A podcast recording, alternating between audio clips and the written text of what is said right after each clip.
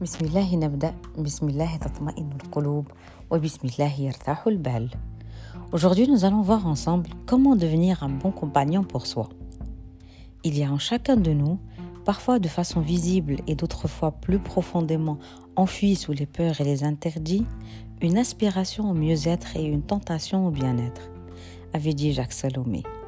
En effet, chacun de nous espère vivre en harmonie avec son entourage et être bien dans sa peau.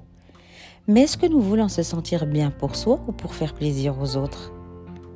Ah, ces autres, ceux qui dérangent, ceux qu'on veut peut-être impressionner, ceux qui nous observent ou qui guettent la moindre erreur de notre part. Mais de vous à moi, est-ce que le point de vue des autres est important? Est-ce que le regard des autres est important? Certainement pas car si je suis à la recherche de la paix intérieure, je dois me concentrer sur mon moi intérieur. Je dois focaliser toute mon énergie sur la relation que j'entretiens avec moi-même. Alors pour devenir un bon compagnon pour soi, il faut d'abord renoncer à la victimisation et à la mise en dépendance. Il est important également de développer la capacité à être présent au présent. Cela veut dire de ne pas se laisser envahir par son passé ou s'inquiéter pour le futur. Car si nous ne pouvons pas revenir en arrière, alors pourquoi perdre notre temps et tomber dans le piège de si j'avais su, si je pouvais revenir en arrière? Si, si, si. Un mot qu'il faut bannir car il ne fait que nous détruire et nous empêche de vivre le moment présent. Accepter de s'aimer, c'est l'étape qui fait peur à tout le monde. Pourquoi nous avons du mal à nous accepter tels que nous sommes?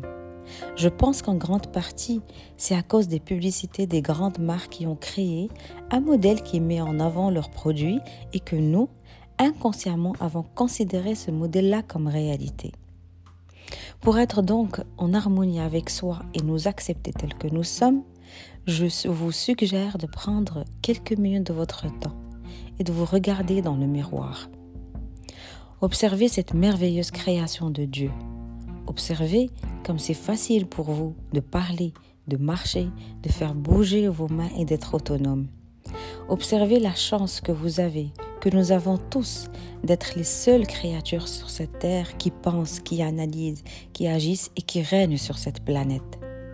Admirons l'énergie divine qui fait partie de nous et qui nous permet de réaliser nos rêves les plus faux et que grâce à notre volonté, nous pouvons transformer nos pensées, nos envies et nos souhaits en réalité.